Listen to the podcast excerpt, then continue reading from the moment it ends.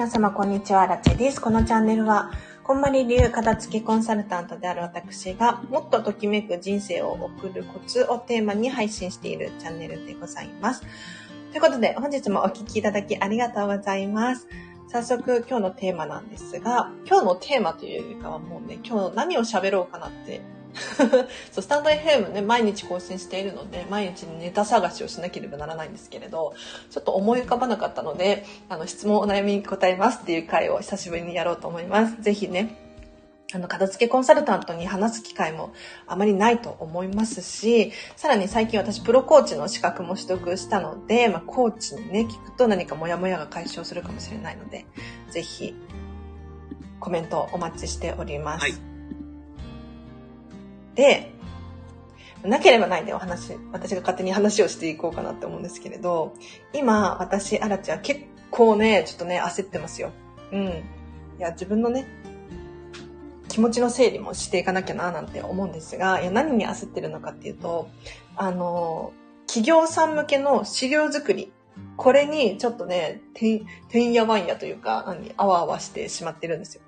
で、企業向け、企業さん向けのね、資料何を作っているのかっていうことなんですけれど、あの、提案書っていうのかな？企画提案書を、ワードとエクセルとパワーポイントのこの3種類で作ってるんですよ。もうこれが正直、あの、辛い。正直に言いますよ。うん。というのもやっぱりね、やればできるんだけれど、私、アナチェの、こう、得意分野ではないっていうのかな？わかりますか？でも皆さんもあると思うんですよ。うん。別に、頑張ればできるし、とか、やればできる。だけれど、そんなに楽しくないっていうもの。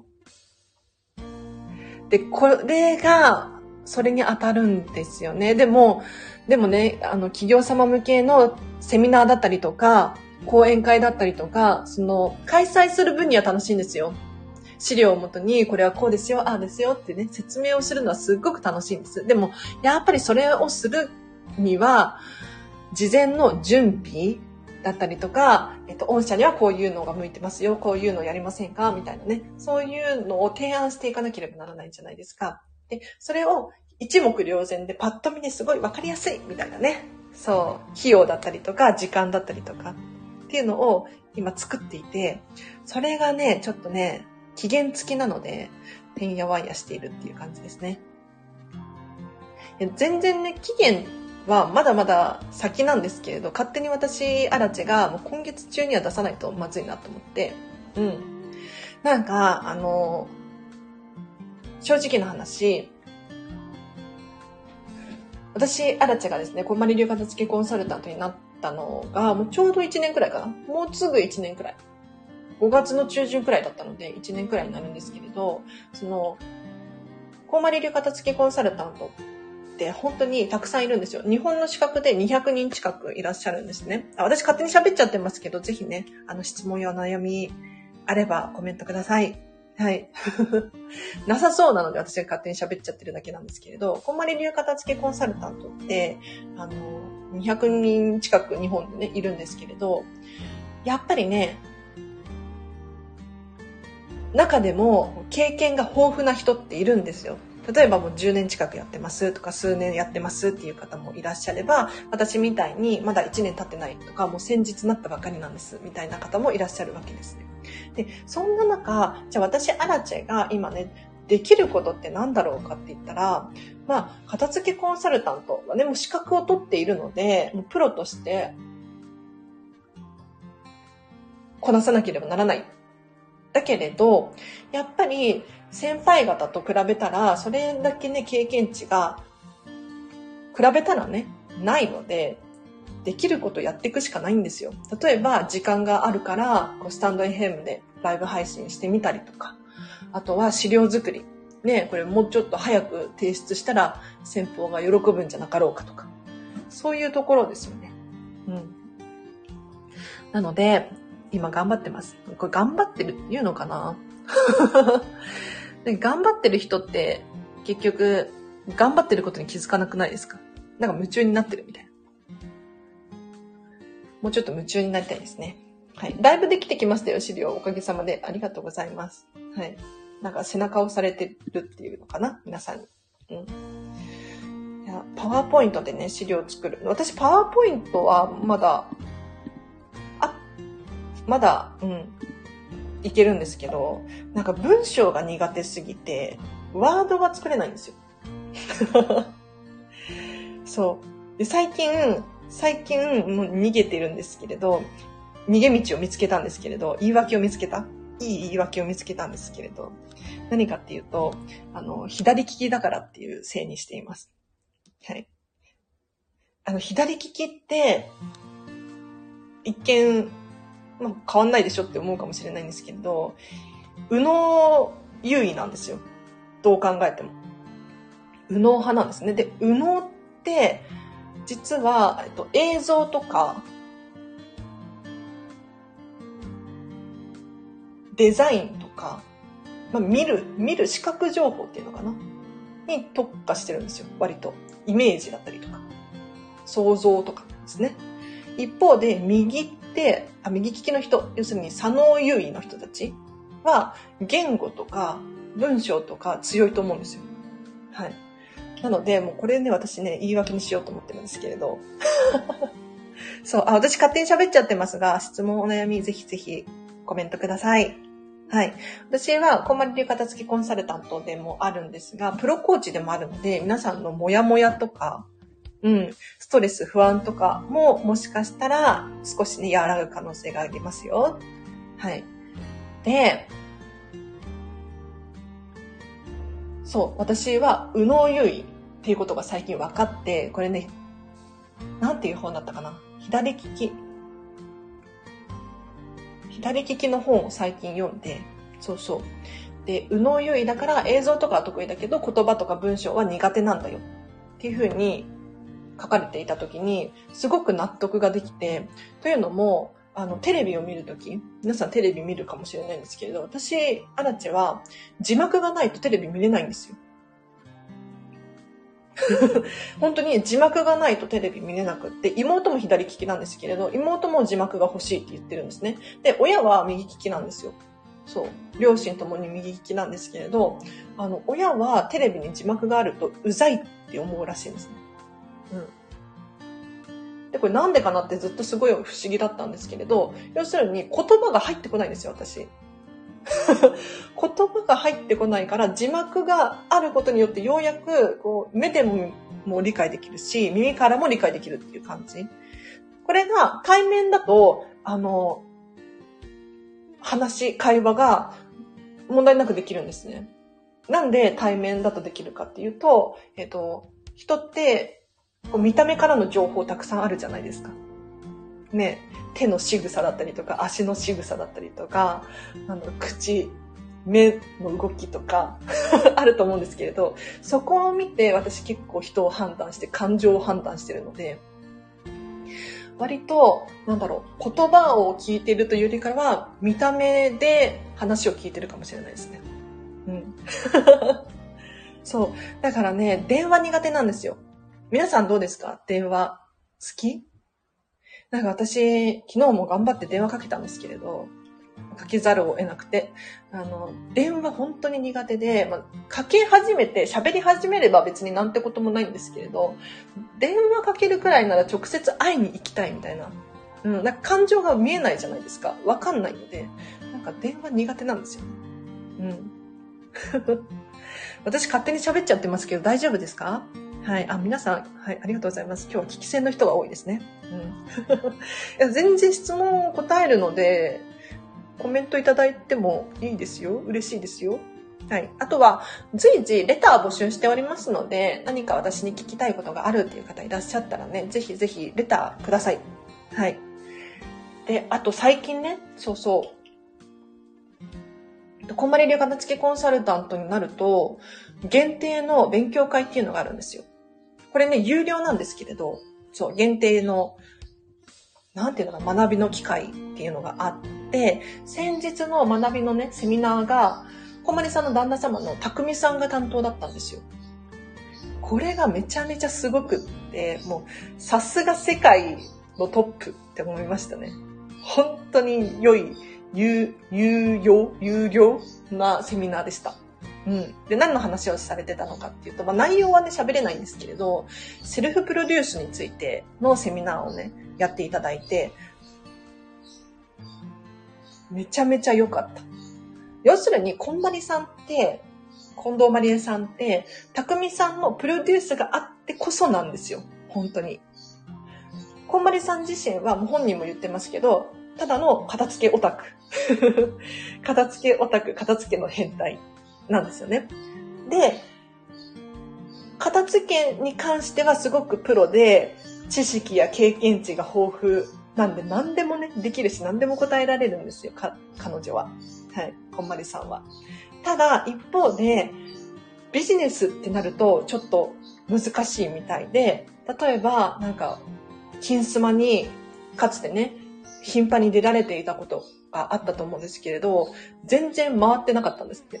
なんか当時ね、こんまりさんのスタッフ、二人とか三人とかだったかな？忘れちゃったんですけれど、全然てんやわんやで、なんかもう他の業務が追いつかないみたいになってたらしいんですよ。そんな中、なんか匠さんが入ってきて、なんかどんどんサポートして、プロデュースしていって、アメリカにまで行ってね、今やネットフリックスで冠番組まで持ってるわけですよ。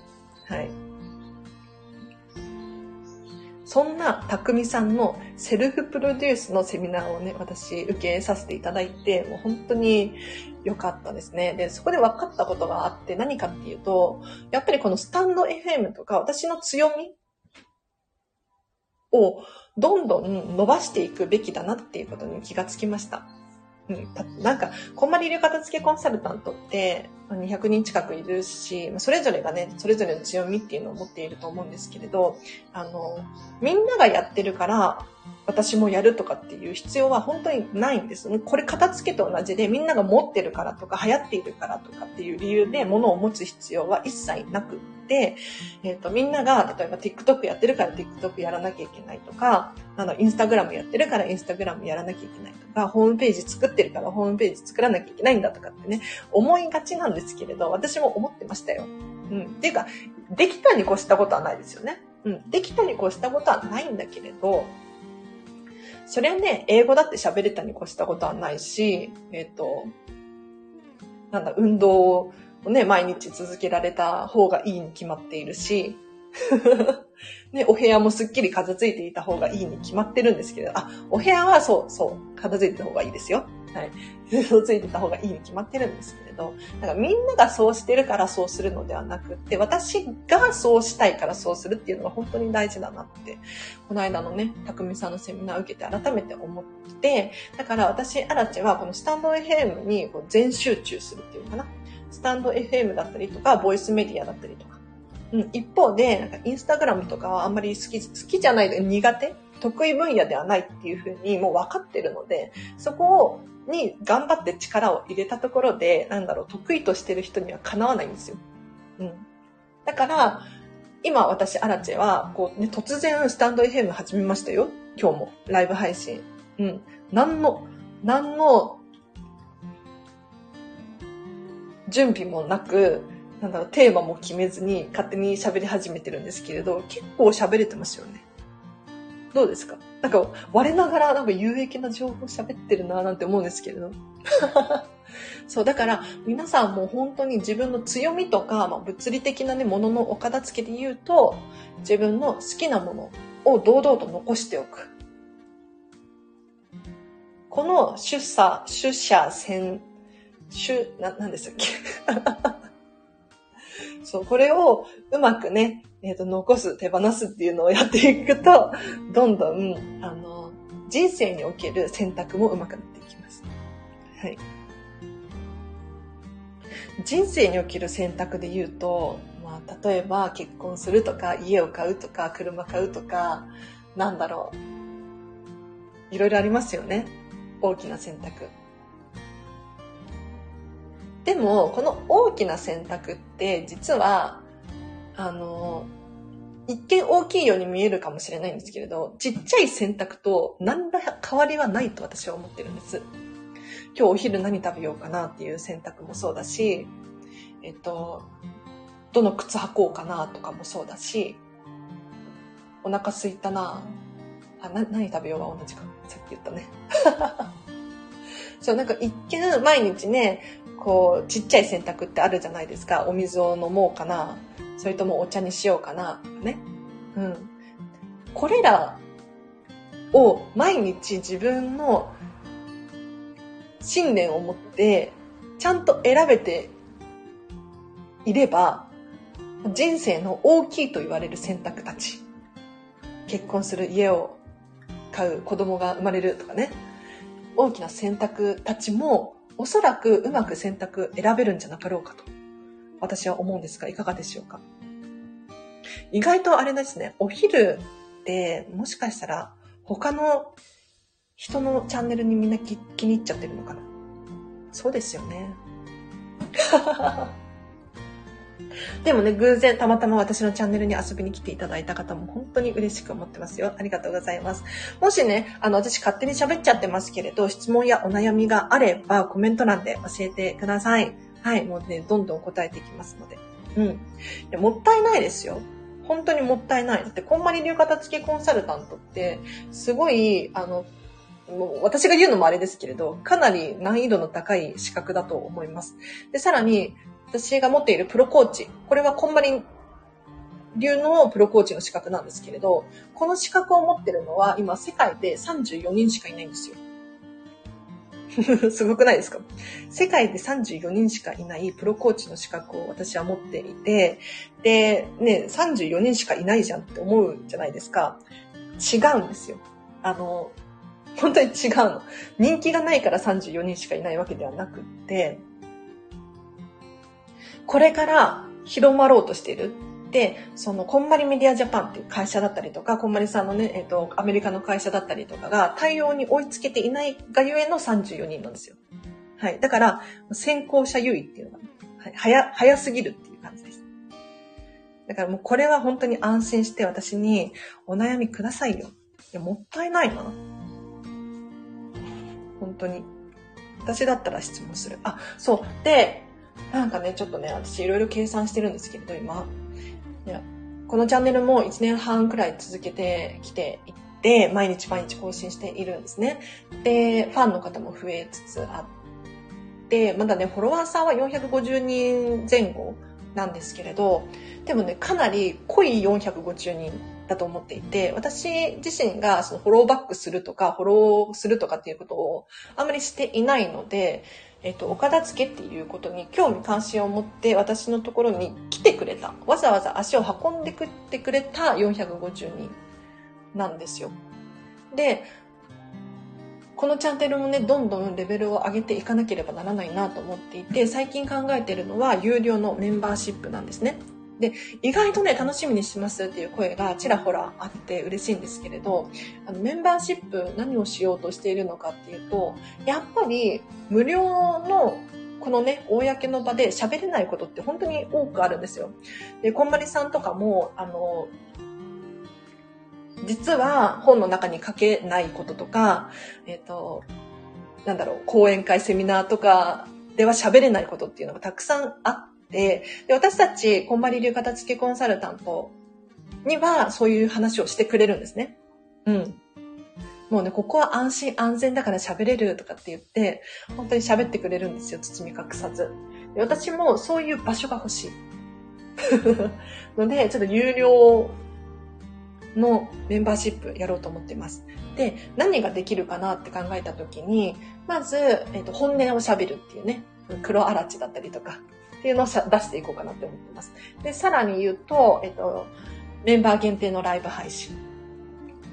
ね、これは事前に告知したいんですけどね、どうやって告知しようと思って、なんか、スタンド FM の告知機能がなんか、アップデートされるのかな。それすごい待ってます。はい、あとは、メンバー限定の LINE チャット？なんだっけ？チャット？な、な、忘れちゃった。LINE で、あの、匿名で、グループ作れるんですよ。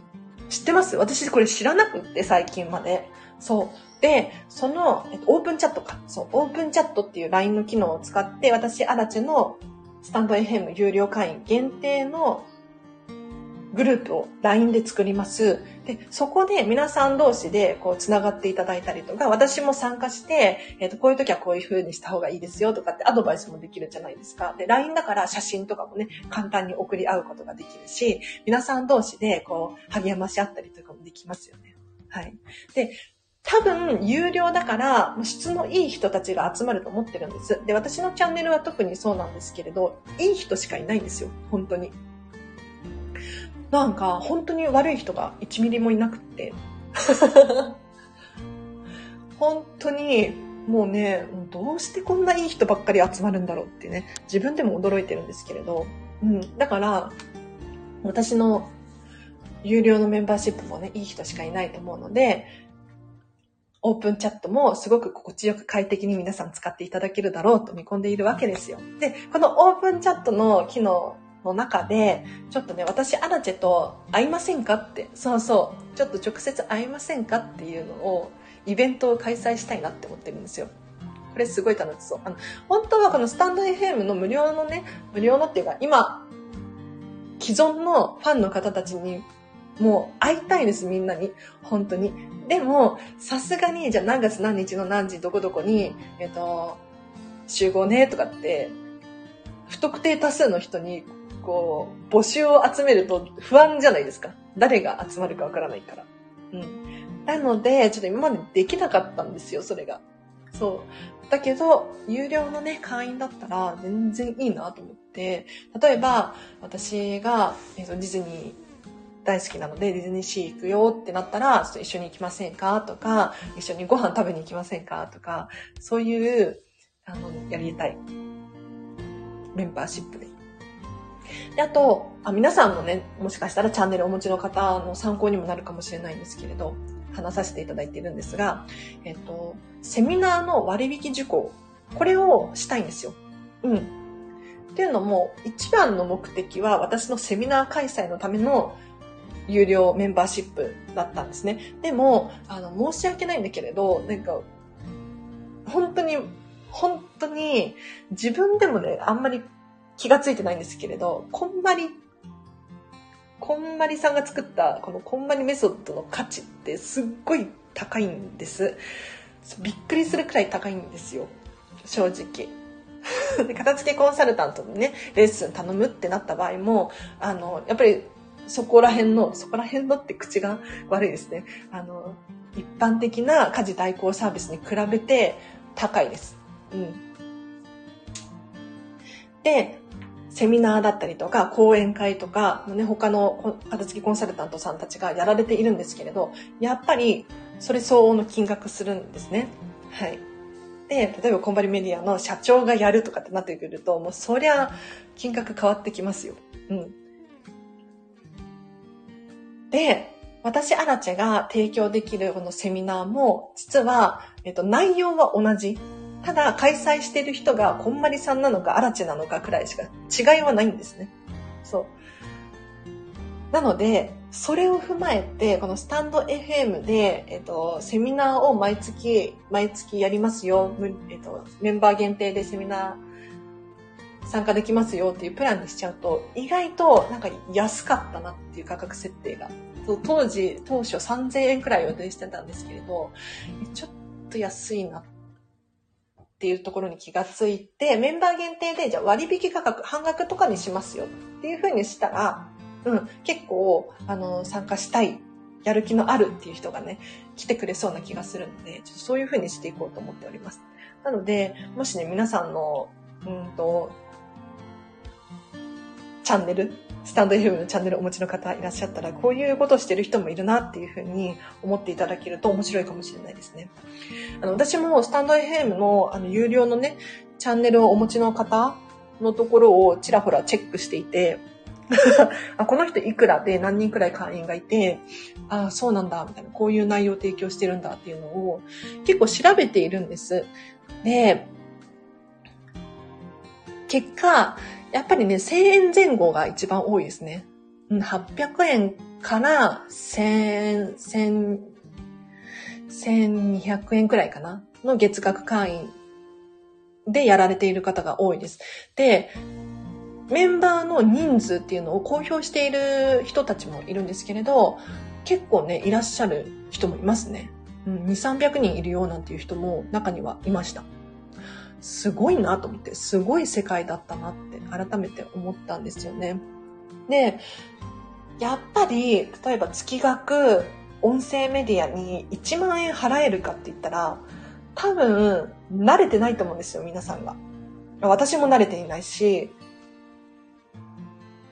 未知の世界ですよね。要するに。で、わからないものって人って怖いから手を出さないと思うんですね。一方で、月額、このスタンド FM に1000円払ってますよっていう人が、結構いるなっていうデータが取れたんですよ。そう。だから、1000円くらいだったら、とりあえず入ってみようかなっていう人もいるんじゃないかなって私の中では結論づいたんですね。だから当初3000円くらいにしようかなって思ってたんですよ。価値的に。でもまあそれでもね、ちょっと安いなとは思ってたんですけれど、ただ、スタンド FM とかボイスメディアに1000円も、あ、3000円も出したことがある人があんまりいないだろうなっていうところに結論づいて、ちょっとね、やっぱり合わせた方がいいじゃない。そう。なのでそうしようと思ってます。あれ、質問お悩み答えますっていう回だったのに、私が一方的にずっと30分喋り続けてしまってすいません。え、いいんですか？いいんですか？逆に。コメントで教えてください。はい、お片付けのお悩みとか、あとは気持ちの整理整頓だったりとかについて答えることができますよ。はい。あ、じゃあここで、この間いただいたレターが良かったので紹介しようかな。てれん。今日はバタバタしていて耳だけ。あ、リオンさんありがとうございます。耳だけでもすごく嬉しいですよ。これ匿名さんだよね。名前出てないよね。大丈夫だよね。はい。なんかね、すっごい嬉しいレターいただいたんですよ、これ。えっ、ー、と、荒地さんこんばんは、ということで、結構前なのかな ?7 日前、あ、1週間前か。うん。なんですけれど、今日の配信とっても良かったです。シンデレラのお話。私はシンデレラがかわいそうって小さい頃から思っていました。でも確かに、あ、そう、シンデレラの話をね、させていただいた時があったんですよ。でも確かにお掃除や家事などいろいろやってたから人生変わったんだと気がつきました。荒地さんに教えてもらうまで気がつきませんでした。うん、ありがとうございます。そう。なんか、私も、あの、結構、最近までシンデレラってあんまり好きじゃなかったんですよ。皆さんシンデレラ好きですか？シンデレラ好きっていう人はもうね、本当にさすがというか、もう分かってる。うん、素晴らしいです。あの、なんで私がシンデレラ好きじゃなかったのかって言ったら、なんか、ちょっと運がいいだけでとか。なんて言ったらいいんだろう。急にお姫様、プリンセスになれるみたいな、ありえないじゃないですか。どう考えても。まあ、ありえないっていうことはね、世の中にはないのかもしれないんですけれど、なんか、そんなので楽しいんだろうかとか、嬉しいんだろうかとか、なんか、本当に幸せなんだろうかとか、なんかね、もういろいろ考えちゃったんですよ、シンデレラは。でも、最近結論が出て、何かっていうと、あの、シンデレラって、ただの、あの、ハッピーな話、ハッピーエンドちゃんちゃんみたいな話ではないんですね。いや何かっていうと、あの、彼女が、シンデレラ自身が、もう日々、家事とか、努力をしていて、で、動物たちとかにも優しいね、愛が溢れる心を持っていて、で、いつまでも、その中身が、なんて言ったらいいんだろう。腐ることなく、こう 磨かれ続けてたんですよね。それを王子様がの、なんか、すごい特殊能力で一瞬にして見抜いたっていう、本当にすごい話なんですよ。で、その話をね、あの、一週間前か、させていただいて、このレターが届いたんですが、本当にすごいなって思いましたよね。はい。その立場に立つと見方が違ってくることありますね。シンデレラの深い話。はい。もう本当にそうなんですよ。だって、要するにシンデレラって、まあ、あの、本当のね、家族じゃないかもしれないけれど、割と裕福な家庭じゃないですか。ね、その、王子様の武道会に招待されるレベルのお家にシンデレラは住んでいたわけですよね。普通だったらなんていうのかななんか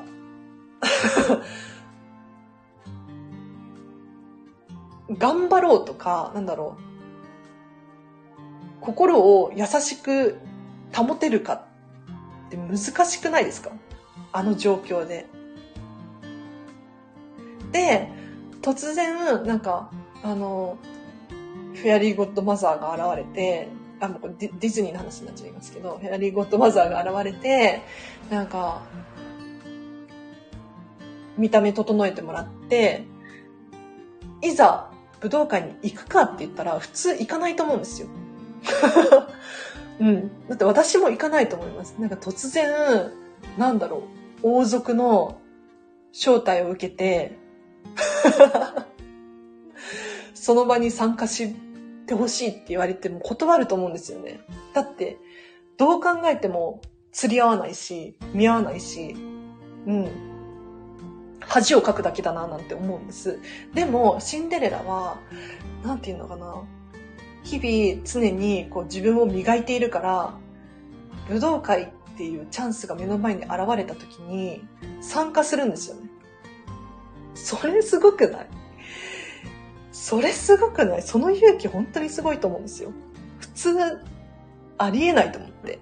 そうよくよく考えたら、シンデレラはただの、あの、ハッピーみたいな、ラッキーみたいな、そういう話ではなくって、常日頃から努力を怠らず 自分の成長を信じて磨き続けて、ちょっとしたチャンスが現れた時に、そのチャンスを、まあ、100、なんて言ったらいいの ?100 倍、200倍にして、ものにするっていう、すごい特殊能力なんですよ。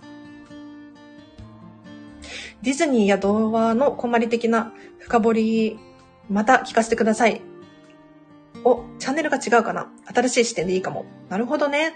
確かに。じゃあ、私、あの、ディズニーのチャンネルも持ってるんですよ。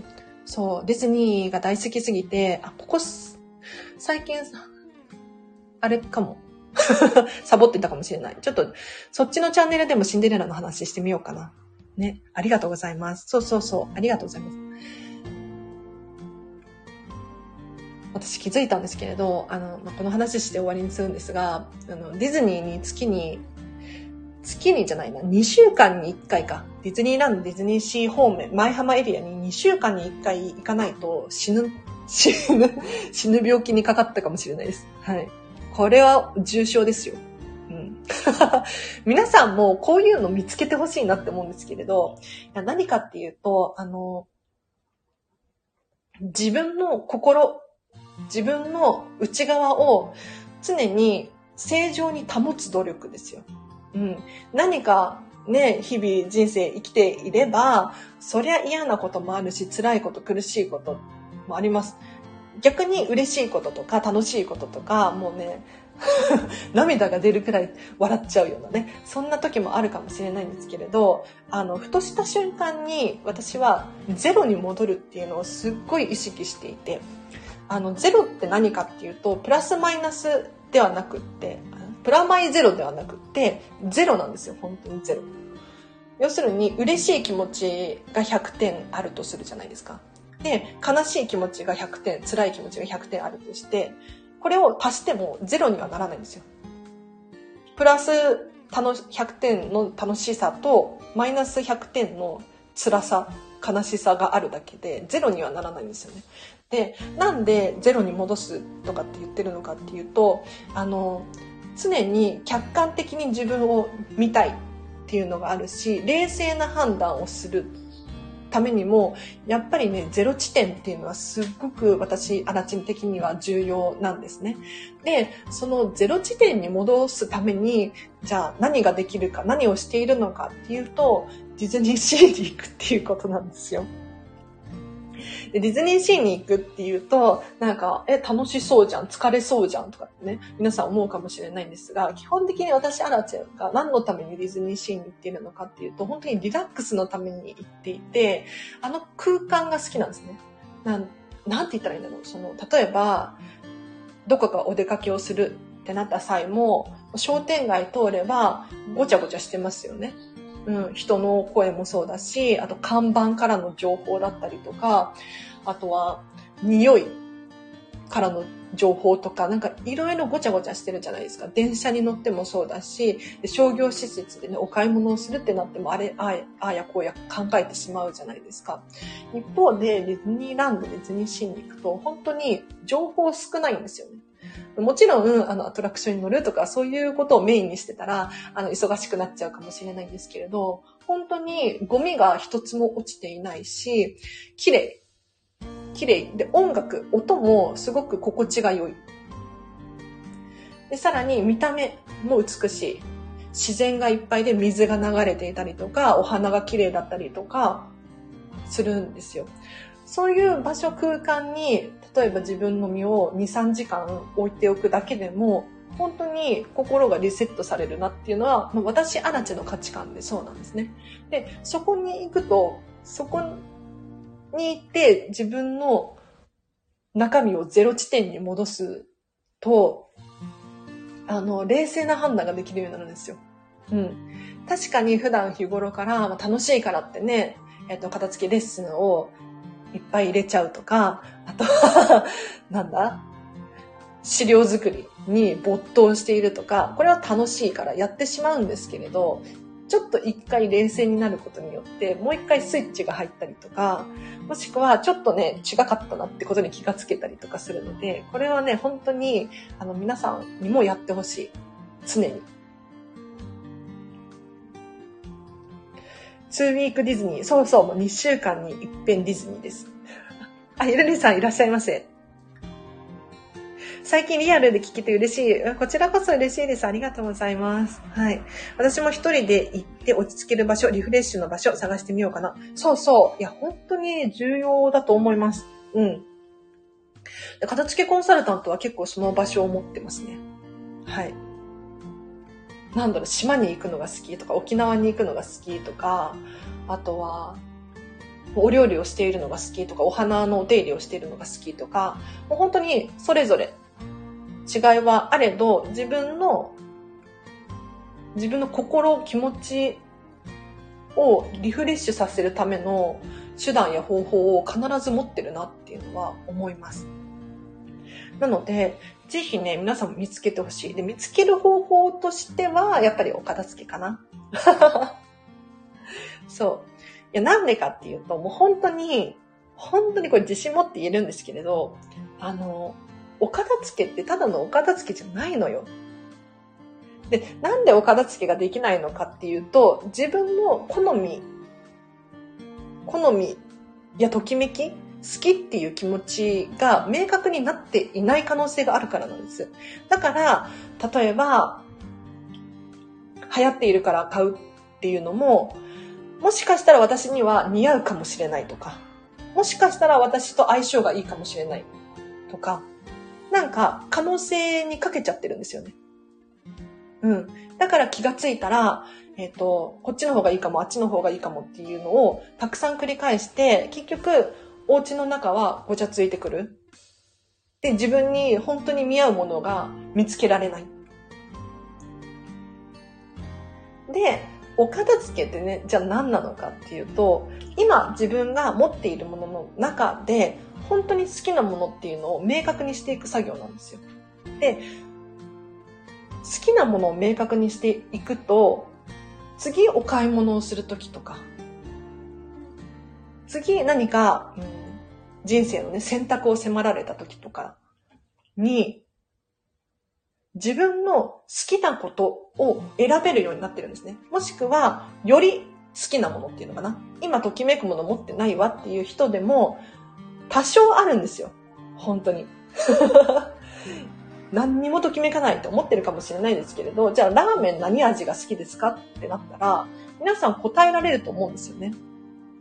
私は塩味が好き、豚骨が好き、醤油が好き。皆さんね、ありますよね。ラーメンの何味が好きって。でもこれって経験値じゃないですか。要するに、いろんな種類のラーメンを 食べて、私は結局塩味が一番好きだったっていうね、結論に至ってるわけですよ。じゃあもう、塩味でいいじゃん。他試す必要ある？まあ、ま、たまにはね、気持ちを変えてみようっていうのもわかりますけれど、あの、お片付けも同じで、自分がお洋服、なんか、わからないけど、たくさん持ってるってなった時に、本当に塩味のラーメンを見つけてほしいというか、自分が好きなスタイルとか、似合う服とか、価値や基準っていうのは人それぞれかもしれないんですけれど、本当にこれだっていうものを見つけることによって、えっと、次お買い物するときもそれをまた選べるようになる。だからリバウンドしないんですよ。キッチンの一角に座れる一人スペース欲しいです。あ、じゃあ作りましょう。作りましょう。うん。なんか欲しいですっていうよりかはもう作っちゃった方がいいと思いますね。なんか椅子を持ってきたりとか。うん。で、確かに邪魔かもしれないんですけど、あの、出し入れしたりとかもできますよね。で、ちっちゃめの椅子にするのかっていう選択肢もあるだろうし、やりましょう。はい。自分の好きが明確になってないです。まだ使うかもなーで置いてあるものが多いです。そうそうそう。今日は片付けします。仕事から帰宅してすぐ玄関の床置きしてあるものを片付けました。素晴らしい。ゆるりさん、お疲れ様です。すごいね。そうそう、明確にしましょう。そう、自分の好きが明確になるって本当に重要ですよ。うん。なんか、だって人生終わった時にさ、こう、後悔したくないじゃないですか。あれやっとけばよかったなとか、あれ買っておけばよかったなとか。でも多分、自分の好みが明確になることによって、そういうの減ってくると思うんですよね。私の、私の価値観かもしれないですか。はい。なので、なんか、そうそう。それこそ 今日喋り足りないな。あれかな資料作りがもう疲れ果ててやりたくないがために喋ることに逃げてんのかな それこそ、あの、お片付けって引き算なんですよ。引き算。足していく作業ではなくて引いていく作業なんですね。で、今まで、日本も含め世界中で、こう、物がこれだけ溢れる前っていうのかな？は、物が少なかったから、持ってることこそ裕福で幸せで、えっと、良しとされていたじゃないですか。でも、今みたいに、みんながもうスマホ持ってる、テレビ持ってる、なんなら物が溢れちゃってるっていう、この時代において、本当に引き算が重要なんですよ。何を引いていくのか。だって、足そうと思えばいくらでも足せます。皆さん。本当に。ねだって例えば、100均とか、ね、100円でいろんなもの買えるじゃないですか。簡単に手に入るんですよ。すべて。で、こんなに情報もね、含め、無料で簡単に何でも手に入るこの時代においてだからといって何でもかんでも手をつけて何でもかんでも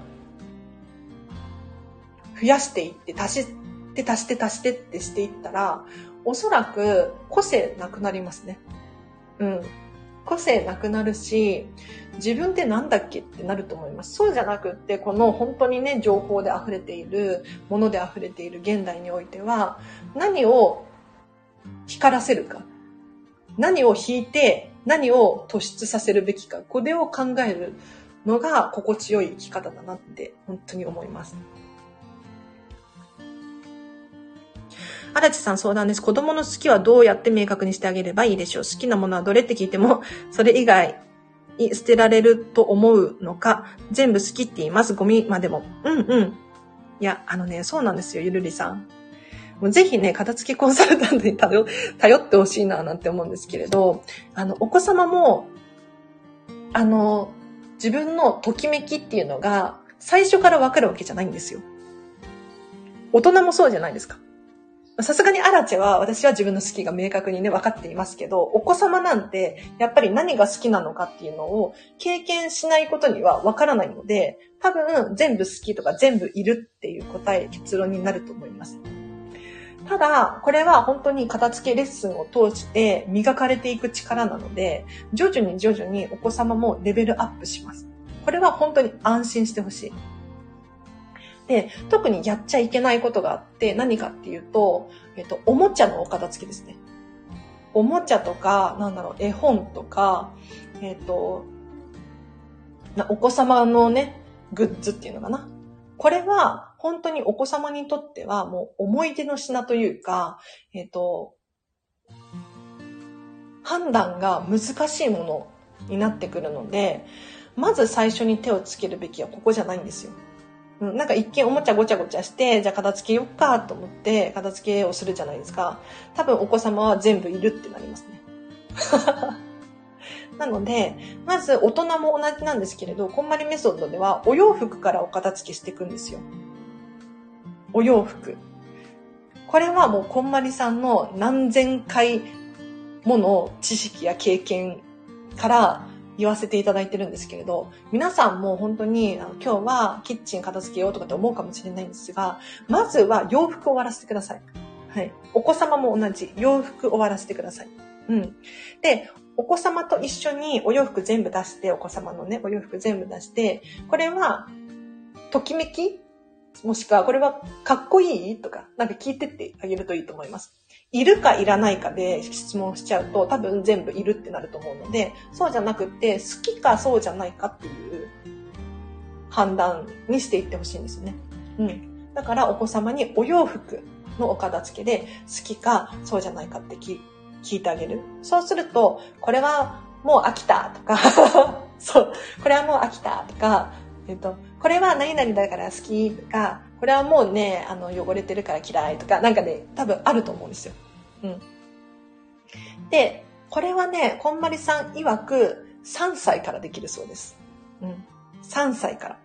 で、確かにちっちゃいお子さんだと、あのね、パパやママが選ばなければならないっていうこともあると思うんですが、基本的に、あの、3歳以降であれば自分の好きっていうのがなんとなく分かってきてると思うんですよ。例えばピンクが好きとか、青が好きとか、あると思うんですよね。うん。だから、できます。で、ここで、ここで、あの、失敗しちゃいけないのが、あの、ご両親の価値観を押し付ける。いやないと思いますよ。さすがにないとは思いますが、例えば、こななんだろう。お子様のね、お片付けをしていて、お子様はいらないって言ってる？うん、これもいらない。え、でも、こないだ買ったばっかりじゃん、みたいな。こないだ買ったばっかりじゃんとか、え、まるちゃんからもらったのにとか、なんかあるかもしれないんですけれど、あの、そういうのはお子様に判断してもらいましょう。うん。徐々にですね、洋服からスタートメモメモっていうことで、そうそう、価値観を押し付けずに子供の気持ちに従う。そうそう。うん。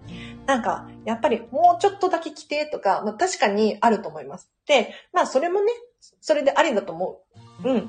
えっと、皆さんの教育の、なんていうの、方針がそれぞれ違うので、ありだと思うんですけれど、もしお子様に、じゃあ我慢してほしいとか、っていう気持ちにん？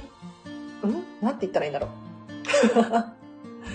なんだろう。親の気持ちに従うことを良しとするのであれば、それはいいかもしれないんですけれど、なんか言い方下手なの黒いな、だいぶ。すいませんね。あの、ときめきに従ってください。はい。お子さんが手放せた時にすごく褒めて、お母さんよりお片付け上手かもなんて大げさに褒めるとどんどんやる気スイッチ入りますよね。そうそうそう。勉強もその手でやりました。素晴らしい、リオンさん。いや、そうなんですよ。なんか、あの、結局、あ、猫踏んじゃった。猫踏んじゃったわけです。結局、あの、なんで私たち、まあ大人も含めてね、子供もね、あの、私たちがお片付けが嫌いとか苦手って思うのかっていうと、もう元からそういう感情を植え付けられてるからだなって思うんですよ。例えば、じゃあお母さん、皆さんのね、パパ、ママ、お母さん、お父様、その他の大人の方が、いやいや片付けをしているとか、いやいやお掃除をしている様子を見て子供が、あ、お片付けって辛いことなんだな。そりゃそうじゃないですか。ね、そういうふうに思うものじゃないですか。そうじゃなくって、えっと、私、アラチェも含めて皆さんが楽しそうにお片付けしてる。うん、率先して勉強しているとか。ね。ってなったらお子様も楽しいですよね。数日前に買ったものいらないとか言います。えー、まだ置いておこうってなりますね。うんうん。どうしましょうね。ゆるりさん、そういうの。あの、もったいないっていうのすごいわかります。で、もったいないってすごく素敵な感情だと思います。で、物を大切にするっていうのも覚えてもらわないといけないじゃないですか。なので、あの、買ったから、買ったものを捨てるとかっていうのをすぐにやるっていうのを繰り返すと、あんまり良くないような気はしますよね。でも、そのなんでいらないっていうのかっていうのを深掘りするといいかもしれないです。この場合。この間、えっと、数日前に、こういう理由で買ったよね。なんで今日はいらないって思ったの？うん。あの、ここの気持ちを曖昧、もやもやにしておくと、あの、自分の好きが明確にならないですね。なので、いや、片付けレッスンしてくださいよ。しないか。昨日もね、あの、急に片付けレッスンが入って、あの、昨日暇ですとかってね、あの、このチャンネルでも伝えさせていただいたんですけれど、荒地さん今日空いてるんですか？みたいな。そう、荒地さん今日午後暇ですか？とかって言われて、え、暇ですよって言ったら、レッスン、レッスン3時間行けますか？みたいな。そう、もうそういうのすっごい嬉しい。ウェルカム。で、昨日突然ね、レッスンしたんですけれど、本当に楽しかった。やっぱりね、あの、片付け、コンサルタントってすごいなって 自分でも思ったんですけれど、あの、どんどん質問するんですよね。なんでですか？どうしてですか？うん。そうすることによって、私はこういう理由でこのものを買ってたんだけど、こういう理由があるから私は今必要ないかもしれない。うん。じゃあなんでかもしれないなのか。いつ使うのか。うん。えっ、ー、と、いつ使うのか。よく考えたら、一生使わないと思います。そう。理由が大事ですね、何事も。はい。理由を明確にしてあげるといいんですね。本当ですね。レッスン受けなさいよって話ですよね。そうそう。あの、すごいわかると思う。片付けってこういうことなのかって。自分が思ってたのと違うぞって。はい。なので、皆さん本当に、あの、頑張ってください。あ、そう、お知らせとしては、あの、だいぶ1時間も喋っちゃってるな。この後飲食店で仕事なんですよ。もうちょっと資料作りたかったけど、まあ、明日休みだし、明日作ります。えっ、ー、と、お知らせとしては、Facebook の無料のこんまり流片付けコンサルタントが運営しているオンラインサロンがあるんですね。人生がときめく片付けサロンとかっていうサロンがあるんですけれど、こちらでゴールデンウィークなんと片付け祭り、片付け部屋祭りが開催されます。えっ、ー、と、何かっていうと、 Zoom で Zoom 開催なんですけれど、オンライン開催なんですけれど、メンバー、えっと、この無料のね、オンラインサロンメンバー限定で、この Zoom に参加できます。で、この Zoom に参加すると、みんなが片付けをしてるんですよ。はい。だいたいね、3時間から5時間くらい、えっ、ー、と、 Zoom が開いていて、で、無料で参加できます。別にコンサルタントがいるんだけれど、特に、えっ、ー、と、指導をするとかっていうわけではないんですが、あの、誰かが頑張ってると頑張れるじゃないですか。で、 Zoom で繋がってるから あの画面オフでも大丈夫だと思います。でも画面オンにしておいた方がやる気は出ると思います。はい。こちらね、ぜひ、あの、ご参加ください。はい。では、皆様、あ、仕事頑張ってください。嬉しい。ありがとうございます。頑張りますよ。はい。楽しんでね。はい。では皆様今日も長々とお付き合いいただきありがとうございました。私のアウトプットになりました。ちょっとね、えっと、これからも頑張ります。はい。では皆様今日の後半もときめきに従って、はい、ハピネスに過ごしてください。あらちでした。バイバーイ。